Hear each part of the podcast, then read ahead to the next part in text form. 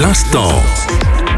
L'instant lifestyle. Hello, c'est Noéline sur l'instant lifestyle. On va parler de Halloween. Vous avez trouvé votre costume et êtes prêt à le fêter, mais savez-vous pourquoi nous mettons des citrouilles devant nos portes? Je vais vous raconter la légende de Jack O'Lantern.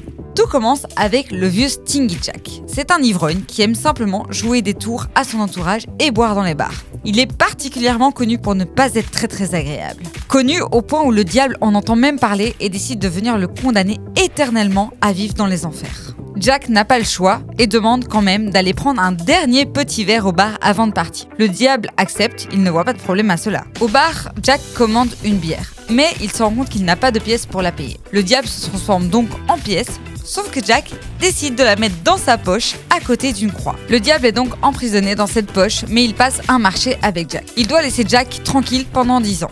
Dix ans plus tard, le diable n'a rien oublié et il revient. Sauf que cette fois-ci, avant de partir, Jack lui demande s'il peut lui cueillir une pomme dans l'arbre. Naturellement, le diable accepte, il ne comprend pas cette demande. Sauf que Jack est pas mal malin et il en profite pour entourer l'arbre complet de croix. Et ainsi de nouveau, le diable se retrouve emprisonné dans cet arbre. Jack passe donc de nouveau un marché et demande au diable de le laisser tranquille à jamais, ce que le diable fait. Jack finit quand même par mourir un jour ou l'autre, mais malheureusement il n'a pas le droit d'entrer au paradis suite à tout ce qu'il a fait durant sa vie. Il demande alors au diable un petit peu d'aide. Il a besoin que quelqu'un vienne éclairer son chemin pour pouvoir rejoindre un lieu, soit le monde des morts, soit le monde des vivants. Le diable accepte et lui met une braise dans un navet pour faire une torche. Jack a de la lumière, mais il va finir sa vie à errer entre le monde des vivants et des morts. En mémoire de Jack O'Lantern, nous mettons ces citrouilles devant chez nous qui sont censées le représenter.